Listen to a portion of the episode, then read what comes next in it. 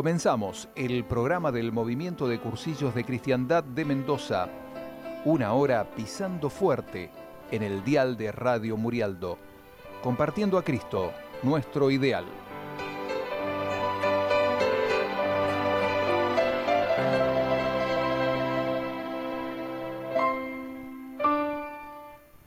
¿Qué tal? ¿Cómo están? Muy, pero muy buenas tardes. Volvemos a encontrarnos aquí en la radio, en Radio Murialdo de Colores. Amigos, amigas, ¿cómo andan?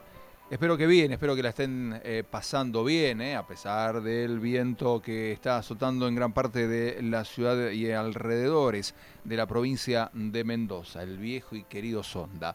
Eh, esperemos que la estén pasando bien realmente. Y por lo menos los invitamos a compartir una hora de buena radio. Por lo menos eso es lo que intentamos.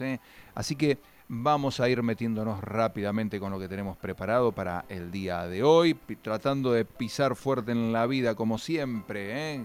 Gracias, gracias de verdad por estar aquí con nosotros a través del Dial de la Radio. Paulo, me estoy en el control técnico, como siempre, el responsable de ponernos al aire cada semana con el programa del Movimiento de Cursillos de Cristiandad de Mendoza.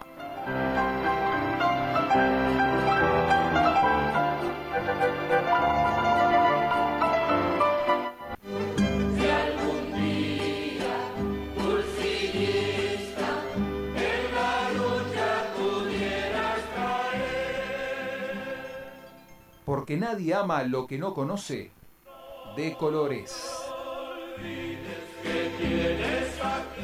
Y seguimos conociendo justamente, ¿no? Tratando de conocer para amar y seguimos con el tema de los sacramentos, pero no lo tenemos hoy a Pepe Fernández, ¿eh? como siempre, con este tema, con esta columna.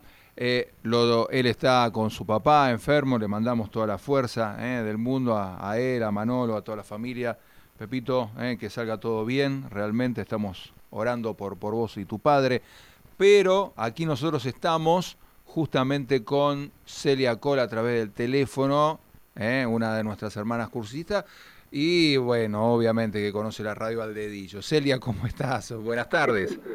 Hola, ¿cómo están? Muy bien, gracias a Dios. Muy bien, un cariño grande al Pepe también y que sepa que estamos rezando por él, su papá, su familia. Exactamente, estamos ahí en, cadena de, oración. Y bueno, y, te hemos convocado justamente para que lo reemplaces a él en esta seguidilla de temas que estamos con los sacramentos, ¿no? Y hoy nos tocaría ya meternos, después de los tres primeros, a hablar de la reconciliación, de la confesión, ¿eh? como cualquiera de nosotros lo puede estar llamando, así que te pedimos que nos presentes el tema a continuación. Seria, gracias de ella.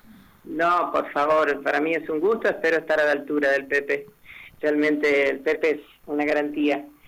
Bien, el tema de la reconciliación. Podríamos hablar tanto y no detenernos tal vez teológicamente porque el tema da para detenerse, pero en realidad los tiempos de radio son tiempos de radio y tenemos que tratar de resumir y dar por lo menos los conceptos básicos importantes de la reconciliación de los penitentes, porque es en la vida de la iglesia.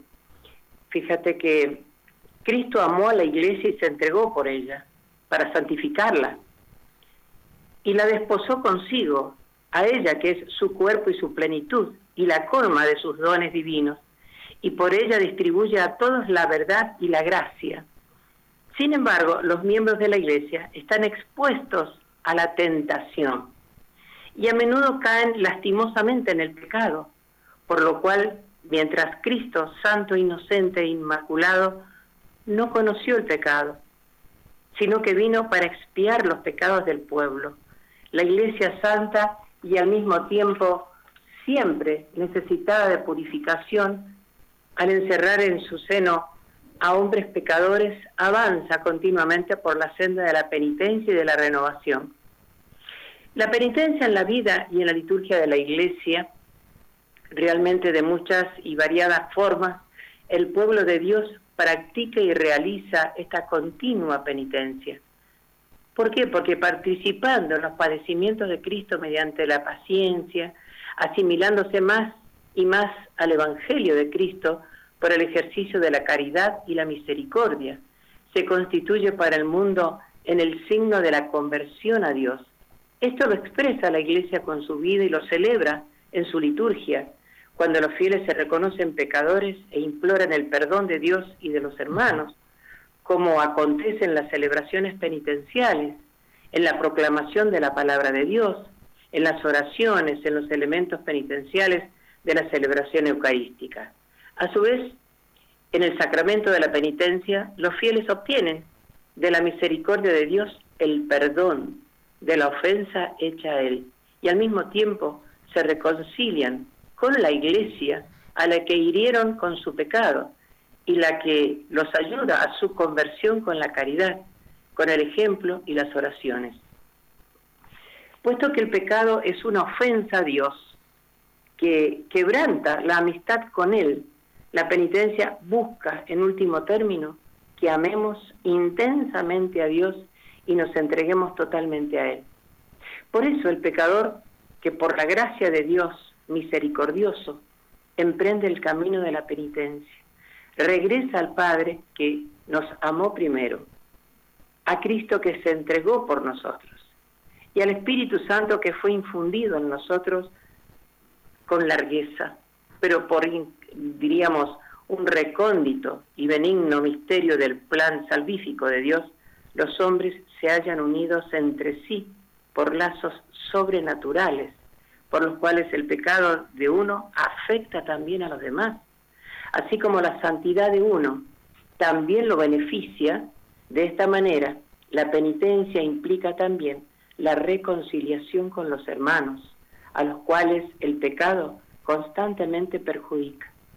Más aún, así como con frecuencia los hombres obran también conjuntamente para hacer el mal, de la misma manera se ayudan mutuamente para hacer penitencia, para que libres del pecado por la gracia de Cristo, unidos a todos los hombres de buena voluntad, establezcan en el mundo la justicia y la paz. Allí el discípulo de Cristo que después de pecar se acerca, movido por el Espíritu Santo, al sacramento de la penitencia, debe ante todo convertirse a Dios de todo corazón. Esta íntima conversión que comprende la contrición por el pecado y el propósito de una vida nueva. Se expresa por medio de la confesión hecha a la iglesia, por la debida eh, satisfacción y el cambio de vida. Pero Dios concede la remisión de los pecados por medio de la iglesia, la cual actúa por el ministerio de los sacerdotes. Y allí, entre los actos del penitente, ocupa el primer lugar la contrición, o sea, el dolor del alma y de la detestación del pecado cometido, con el propósito de no pecar en adelante. E, en efecto, solo se puede llegar al reino de Cristo mediante la metanoia, es decir, en el cambio, este, este cambio que hace el hombre, de todo hombre, por el cual éste comienza a ajustar su vida su modo de pensar y juzgar, movido por la santidad y el amor de Dios, manifestado y otorgado a nosotros plenamente en los últimos tiempos en su Hijo.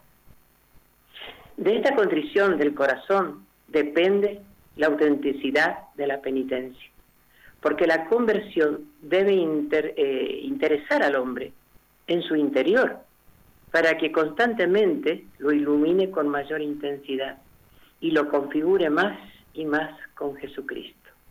Allí entonces al sacramento de la penitencia pertenece la confesión de las culpas, que procede del verdadero conocimiento de sí mismo, delante de Dios y de la condición del corazón. Pero este íntimo examen interior y la acusación externa deben hacerse a la luz de la misericordia de Dios.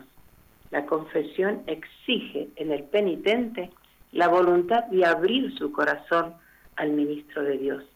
Y en este un juicio espiritual por el cual, obrando in persona Christi, en virtud del poder de las llaves, pronuncia la sentencia de remisión o de retención de los pecados.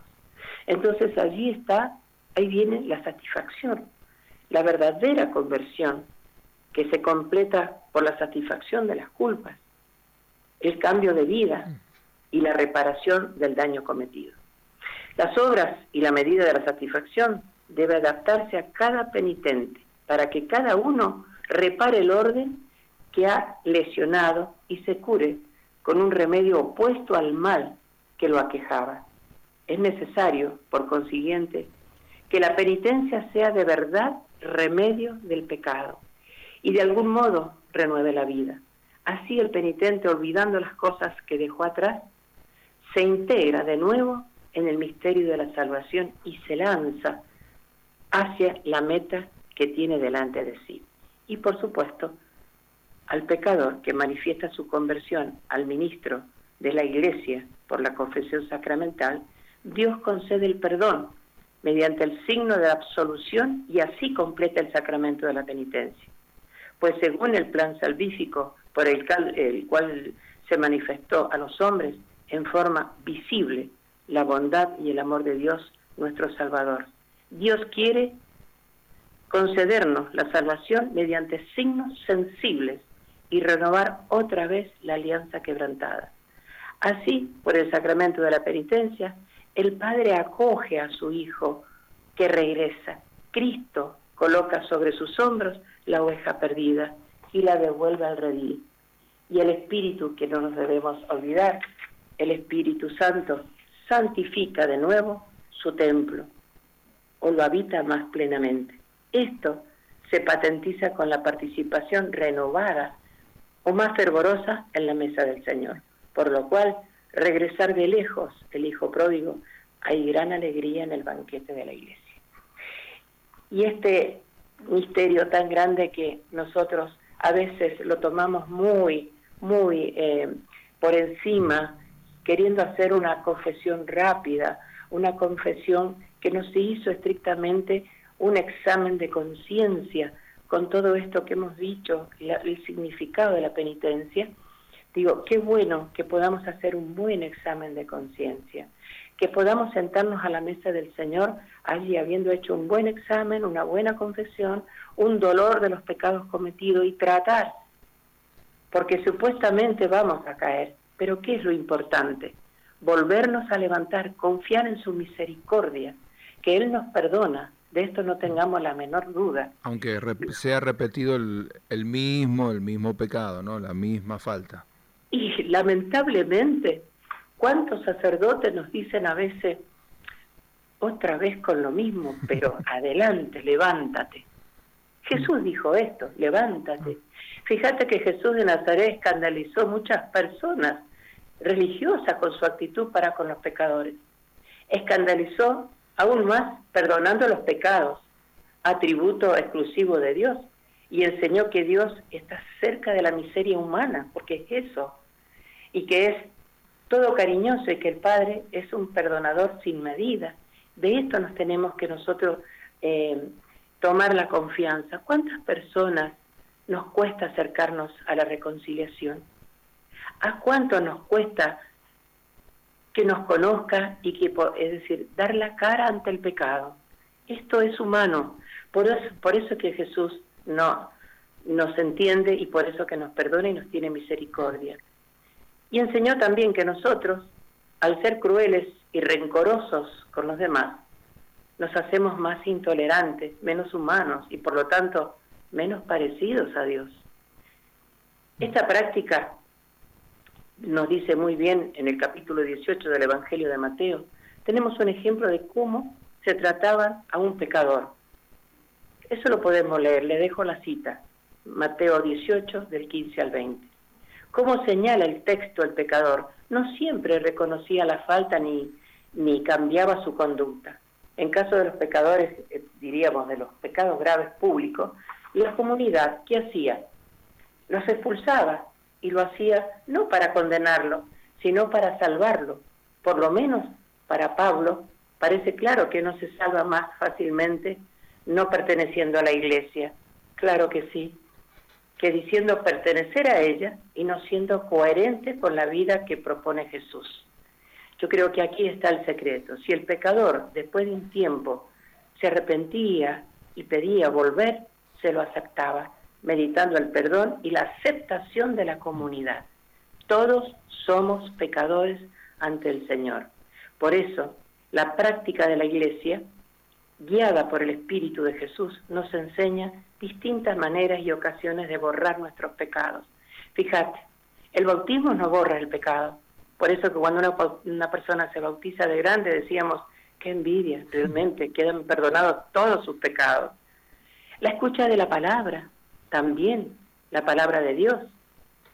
También el perdón a quien nos ha ofendido, porque yo confieso el pecado, pero pido perdón cuando ofendo a los demás. La Eucaristía, que empieza con un acto penitencial que deberíamos tomar en serio. Cuando llegamos a misa y no llegamos a tiempo, allí hay un, eh, un perdón para todos. ¿eh? Todo, la limosna que podemos dar, ayudar a los que nos necesitan. Por eso llegamos a la reconciliación, no hacer oídos sordos en la caridad. Yo creo que ahí nos van a juzgar en el amor.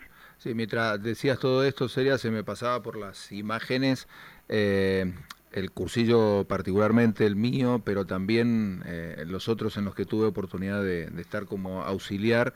Y, se me venían las imágenes el momento de, la confesión, donde, no sé, creo que salvo raras excepciones, y me refiero a uno o dos, el resto eh, buscaba justamente la, confesión, ¿no? Por este encuentro que estaba teniendo con el Señor y que lo movía a su vez al arrepentimiento de un montón de, de cosas de su vida que a lo mejor hacían años y años y años que ni siquiera lo habían pensado, ¿no? Se les había pasado por la cabeza y, y en ese momento lo recordaban como una falta.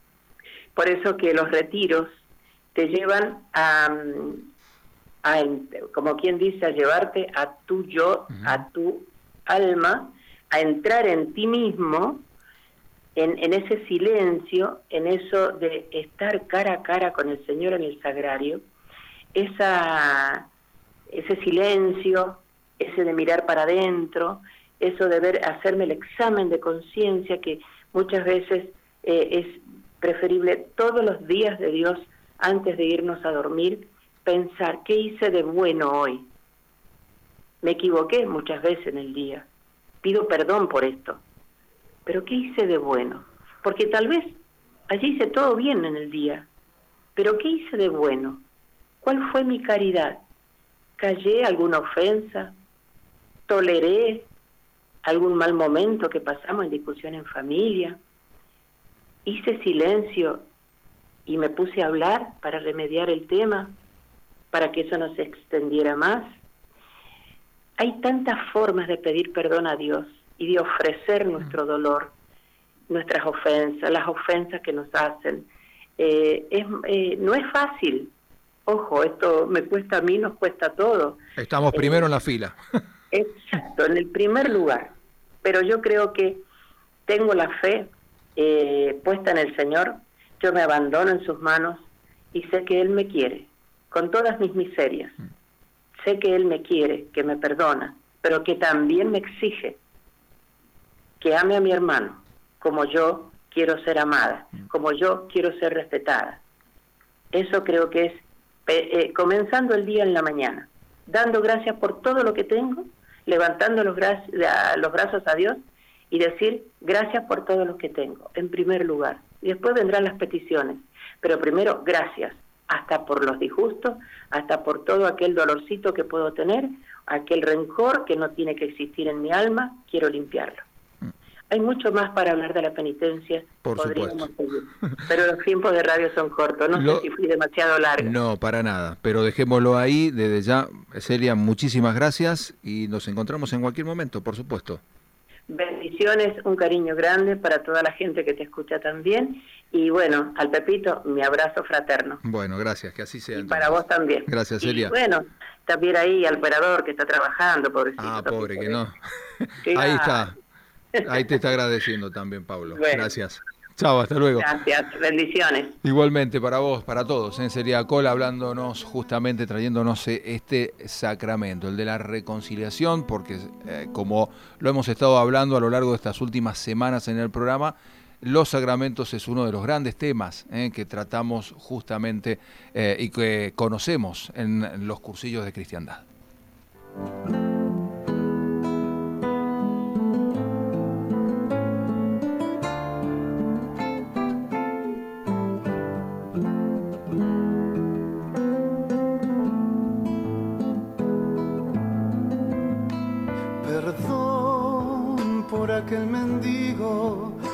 Aquella lágrima que hice brillar. Perdón por aquellos ojos que al buscar los míos no quise mirar. Perdón por aquellos ojos que al buscar los míos no quise mirar.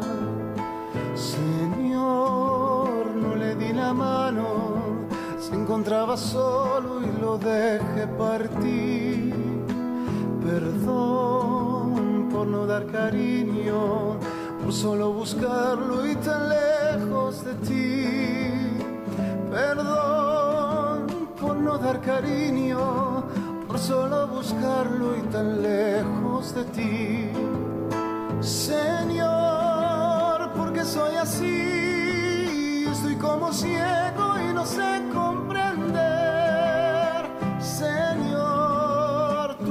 Esperanza, dame tu mirada y que te sepa ver. Señor, tú eres mi esperanza, dame tu mirada y que te sepa ver.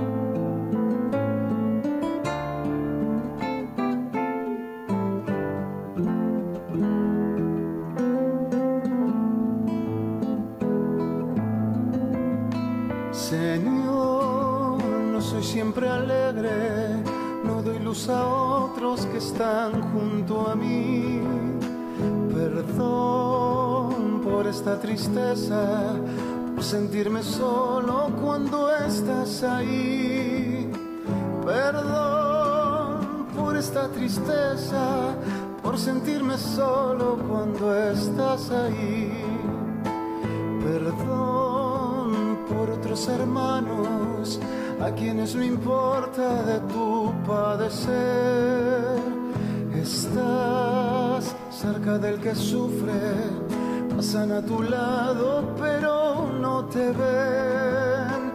Estás cerca del que sufre, pasan a tu lado pero no te ven. Señor, porque soy así, estoy como ciego y no sé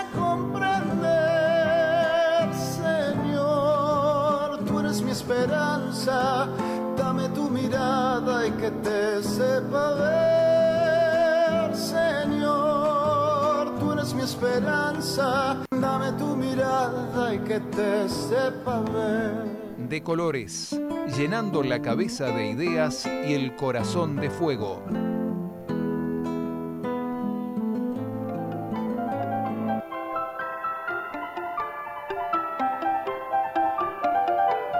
En el aire, Radio Murialdo, LRJ 212, amplitud modulada.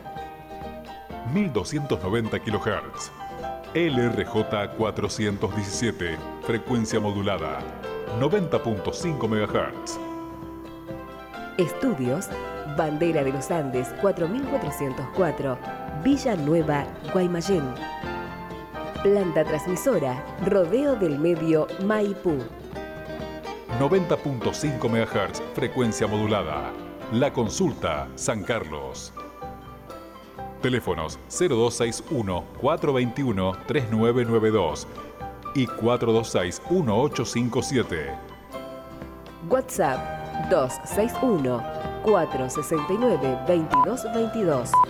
Desde Mendoza, en la República Argentina.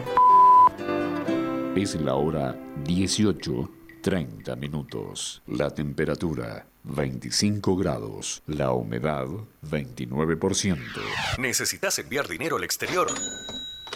No corras riesgos. Envía dinero con Western Union de forma rápida y segura. Además, utilizando nuestra app obtenés desde un 25% de descuento en la tarifa de tus envíos de dinero. Solo tenés que registrarte por única vez, cargar los datos del envío y acercarte a un local de Western Union para abonarlo en efectivo. ¿Qué estás esperando? Descarga la app de Western Union y ahorra dinero. Descuento basado en comparación a la tarifa estándar de un envío de dinero iniciado en un local versus uno iniciado desde la aplicación móvil de Western Union. Esta tarifa no incluye impuestos. Fuera de Argentina, Western Union puede obtener ganancias en el cambio de moneda. De Colores, un programa de radio compartiendo nuestro ideal.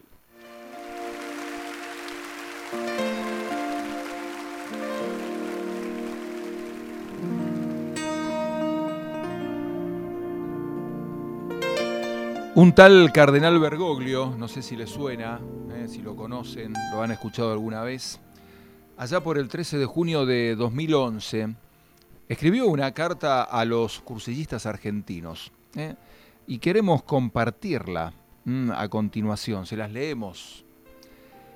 Queridos cursillistas, las buenas semillas son las que pertenecen al reino, según dice el Evangelio según San Mateo.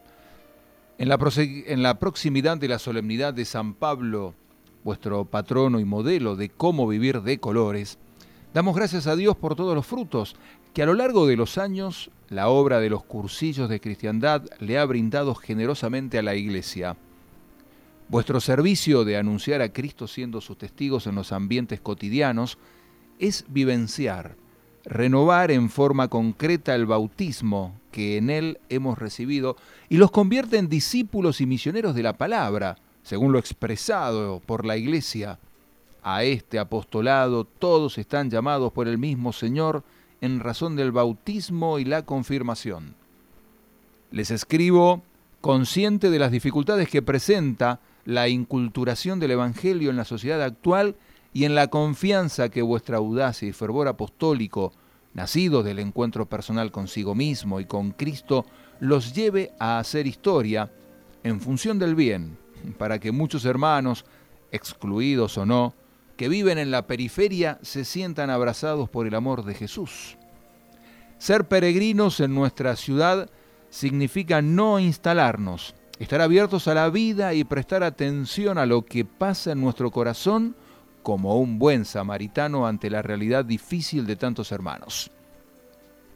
Es necesario que el movimiento de cursillos de cristiandad, a través de la participación de todos, continúe su camino de conversión pastoral como nos propone el documento de Aparecida. Como cursillistas en tiempos difíciles deben pedir a Dios la gracia de tener muchos ahijados, de tener siempre un precursillo en marcha para no caer en la desesperanza que paraliza y angustia. El regalo del querigma que recibieron en el cursillo es misionante como propone el trípode, piedad, estudio y acción.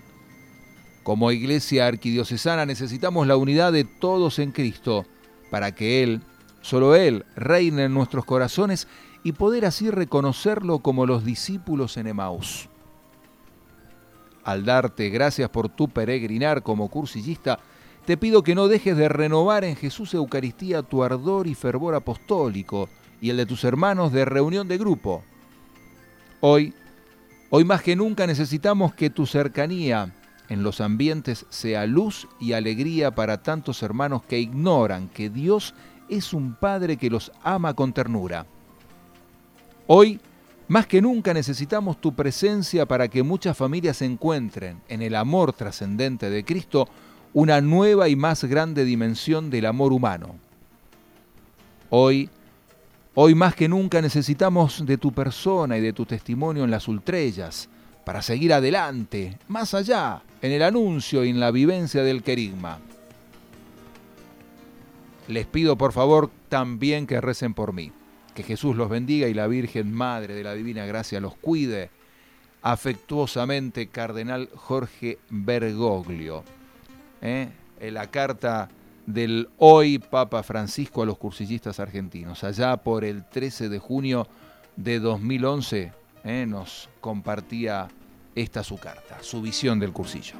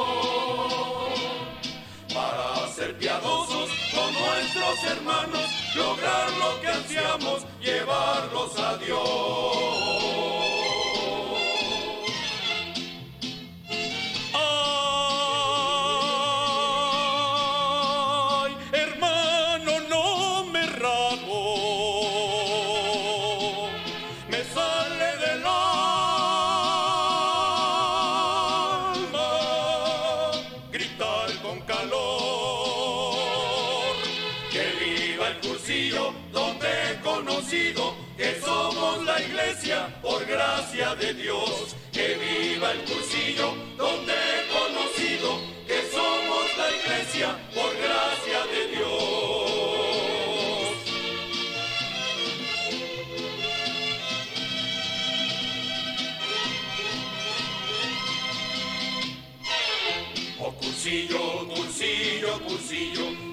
hecho que mi alma se encuentre con Cristo.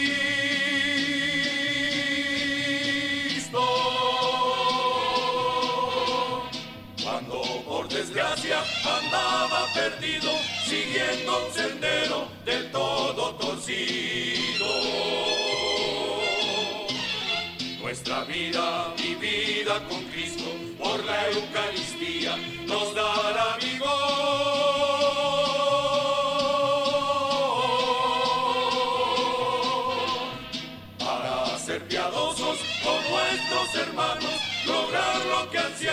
llevarlos a Dios.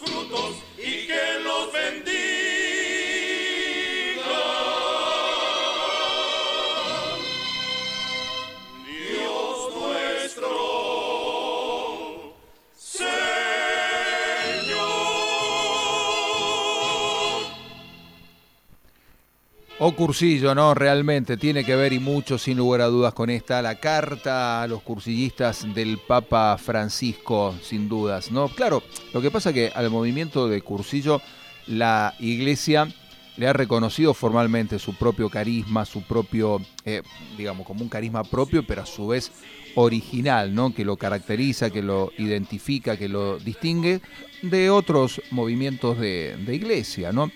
Ideas eh, fundamentales, que es un, libro de cabecera nuestro del movimiento de cursillo, hace una suerte de descripción básica y dice que el, carisma de los cursillistas es un don que el Espíritu Santo derrama en su iglesia, que conforma una mentalidad y que impulsa un movimiento eclesial siempre dentro de la iglesia. Que mediante un método que es querigmático, ¿eh? que es propio, que posibilita a su vez la vivencia y la convivencia de lo fundamental cristiano, ayuda a descubrir, a realizar la propia vocación personal de cada uno de nosotros y promueve a su vez grupos de cristianos que fermenten de evangelio los ambientes a través de la amistad. ¿no? Por eso, importante, si escucharon bien la carta de Bergoglio, del cardenal Bergoglio a los cursillistas de Argentina, hacía referencia justamente a este tema del evangelio, de impregnarlo en cada uno de nuestros ambientes. Pero te propongo a propósito también escuchar a don Eduardo Bonín, uno de los padres fundadores del movimiento de cursillo eh, de cristiandad en España, allá donde nació Eduardo Bonín, en unas declaraciones, en un documental, en unos testimonios que hizo, habló largo y tendido de varios temas. Algo ya hemos escuchado de eso. Ahora te propongo que escuchemos inicio, lo germinal, la semilla del movimiento de cursillos y su relato, don Eduardo Boni.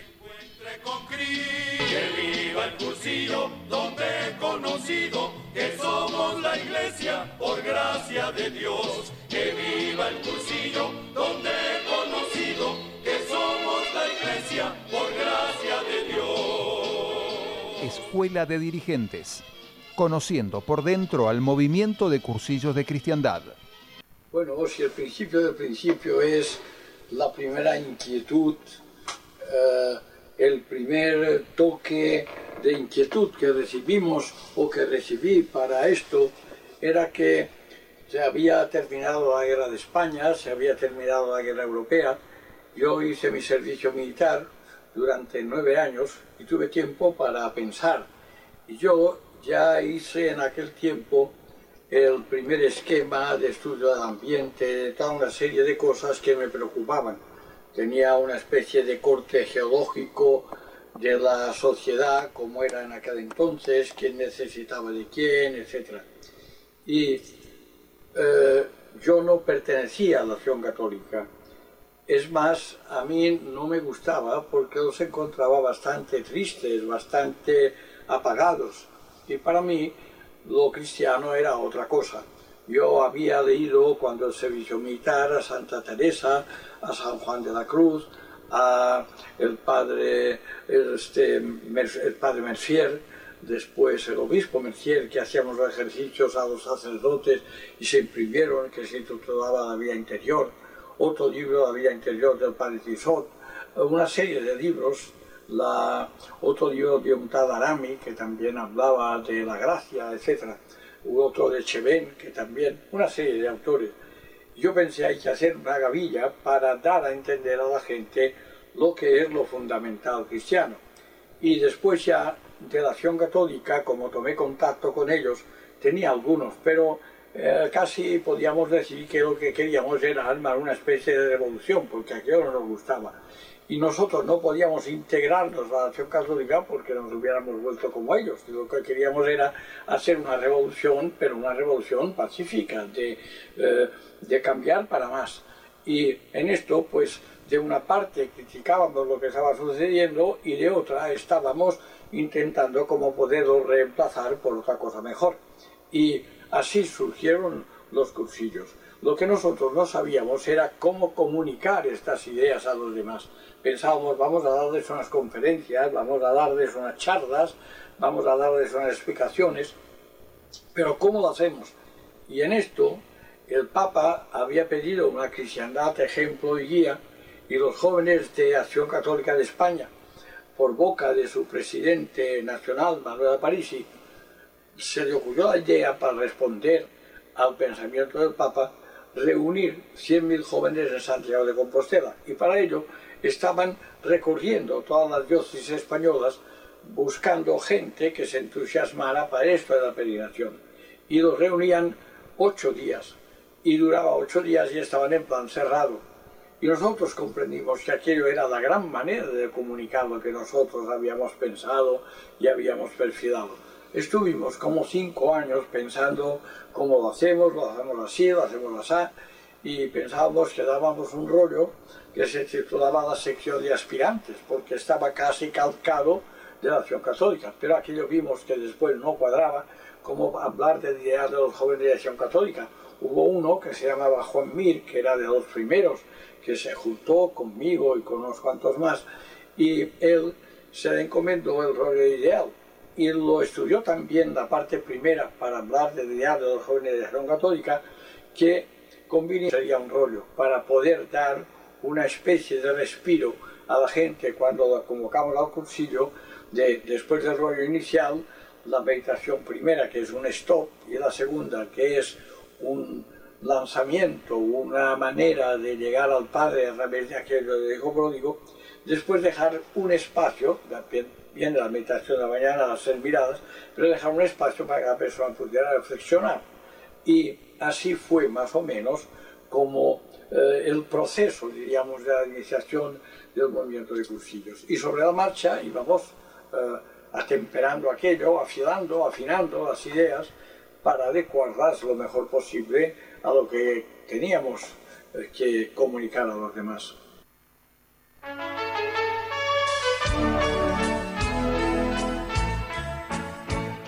Detalles, Señor, has tenido conmigo?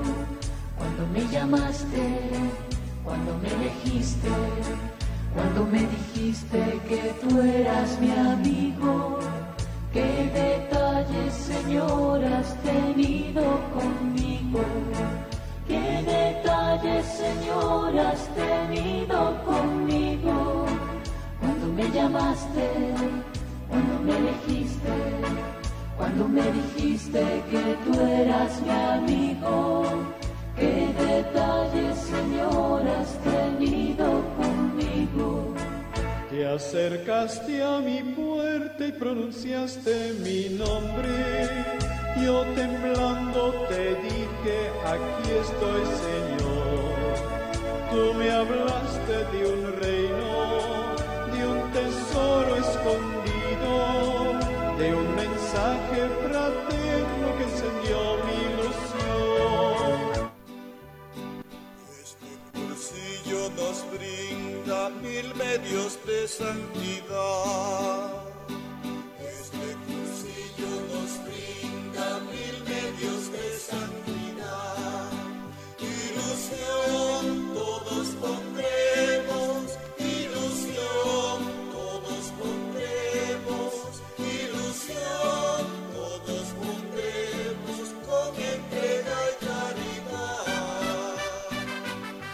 Historias de vida. Cristo y yo, mayoría aplastante.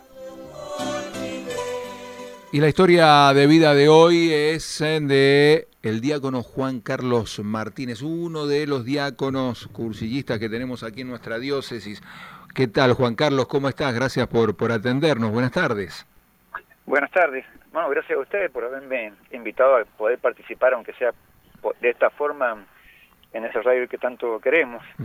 Eh, bien, terminando de hacer una celebración, ahora camino a, a Colonia Segovia a seguir con otra celebración. Ahí Gracias estás a full laburando entonces.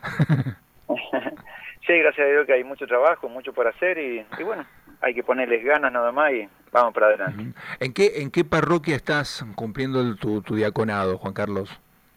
Eh, Estoy en la parroquia Nuestra Señora de las Mercedes, eh, acá en Bermejo, pero también tenemos casi límite con, con Corralito.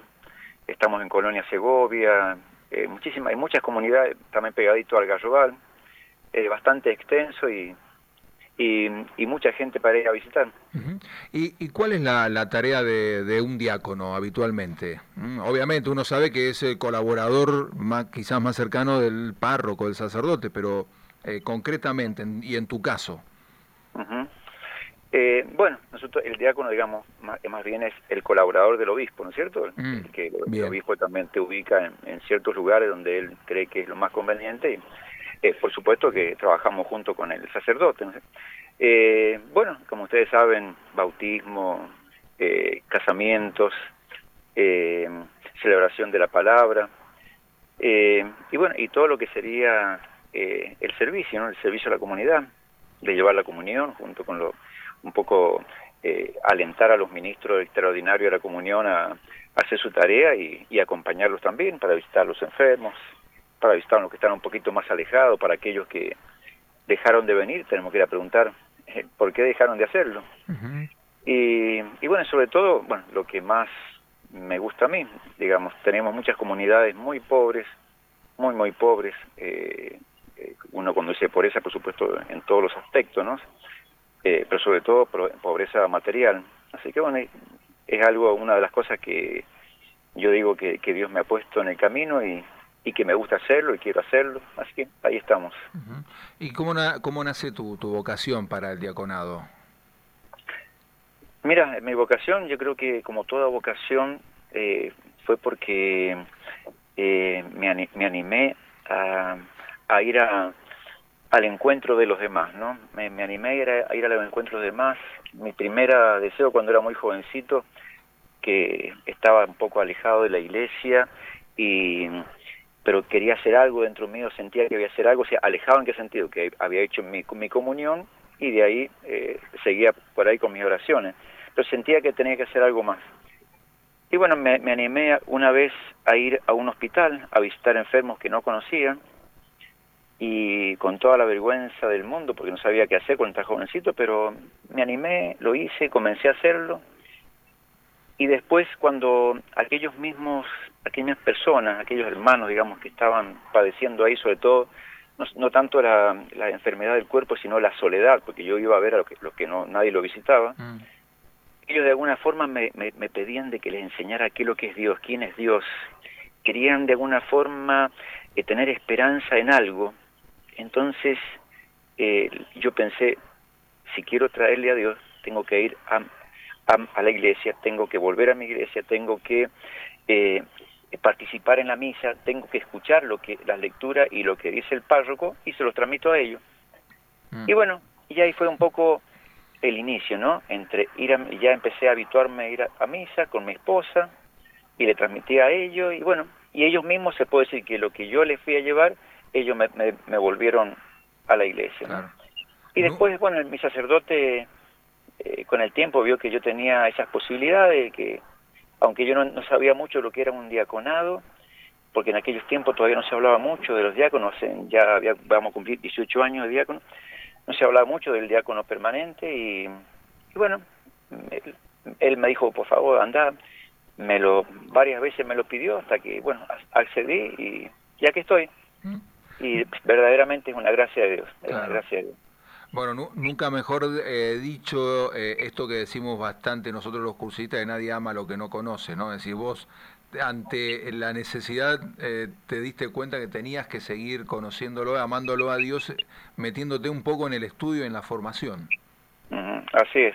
Mm. Y también, por supuesto, que a mí también me ayudó mucho el movimiento, me, ayudó mucho el cursillo. ¿Cuándo vino cursillo? ¿Después? No, no. ¿O antes? No, mucho antes. eh, el cursillo lo, he hecho en el año 80. Este, eh, pero ahí fue, yo creo que lo que detonó lo que yo tenía adentro, que todavía no lo descubría.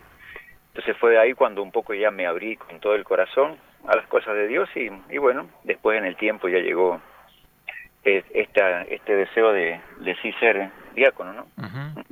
Y, en el caso del, movimiento de cursillos, bueno, decíamos ahí en la introducción, sos uno de los mm, diáconos cursillistas, sos eh, muy activo dentro del movimiento y la pregunta lógica es el por qué, por qué, qué te atrae de, cursillo.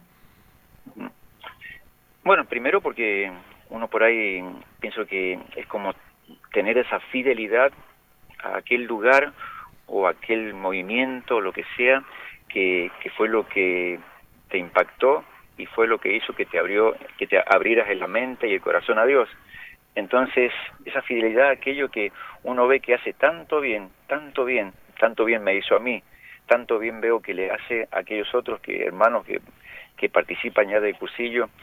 Entonces uno, ¿cómo no eh, también eh, sentir esa pertenencia y, y, continuar con esta obra evangelizadora que es tan buena, ese método tan bueno que tiene el cursillo que eh, que hace que, que, uno eh, le pertenece, digamos, uno, le uno le pertenece a Cristo y Cristo está en el cursillo y bueno, le pertenezco a él. Bien, eh, el diácono obviamente es un ciudadano más, vive como cualquier otro y tiene que trabajar. ¿Cómo, cómo es tu día? ¿Cómo te desenvolves? ¿Cómo, te, cómo es el tema de, de justamente hacerte tiempo para estas misiones y esta, esta tarea que tenés dentro de la iglesia y tu trabajo y tu vida cotidiana. Sí, por supuesto que todo esto requiere mucho esfuerzo, sacrificio, porque eh, aunque uno lo hace con todo el cariño, porque siente que es lo de uno, siente que es la vocación, que uno eh, eh, no, no, ve en la vida otro camino que este y, y lo quiere, pero bueno, yo creo que también vale mucho el entorno, ¿no? Que también colabore con uno, o sea, la familia, la familia que haga que, que, que ellos mismos eh, te abran y, le digan, sí, dale, dale para adelante, nosotros te acompañamos, nosotros te apoyamos, estamos con vos. Eh, eso, eso vale muchísimo, ¿no? Y, bueno, eh, y también el diaconado, yo creo que uno el servicio no lo hace solamente dentro del templo ni en un lugar fijo, el diaconado es totalmente amplio y uno lo, lo, lo, desempeña en cualquier lugar que esté, ¿no? Eh, en cualquier lugar que esté, uno tiene que aprovechar el momento para, para hacer, estar al servicio de Dios, sirviendo a lo que Dios pone en el camino de cada día, en la familia, en los amigos, en el trabajo. Eh, pero es como otras cosas, ¿no? Cuando uno tiene siente esa vocación, eh, el sacrificio aunque por ahí se siente el cansancio, el agobio y la angustia de lo demás, pero es lindo, es bueno. Así que por eso eh, eso lo empuja a uno a seguir para adelante, hasta como yo le digo por lo menos a Dios, Señor, hasta el último suspiro de mi vida, dame la gracia de poder servir, ¿no? Ojalá que sí. Bueno, qué lindo ese final, así que lo dejamos ahí, mira, no hay que agregar nada más. Nos hubiese gustado tenerte aquí en el estudio eh, de la radio, pero bueno, entendemos justamente estas tus, tus tareas, Juan Carlos, así que desde ya, muchísimas gracias por tu testimonio, eh, ha sido un placer.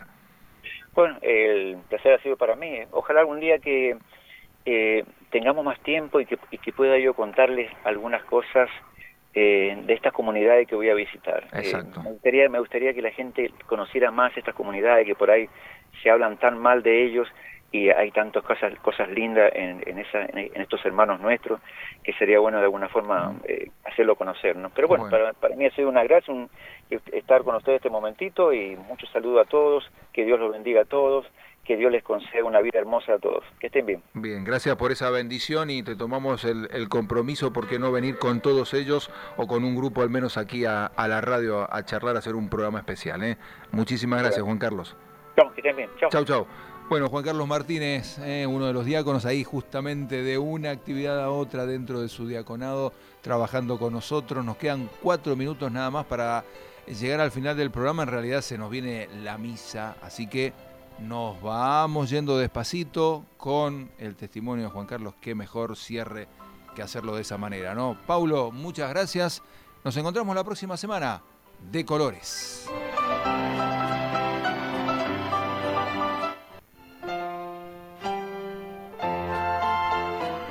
Llegamos al final del programa por hoy. Nos encontraremos la próxima semana. No te olvides que Cristo cuenta contigo de colores.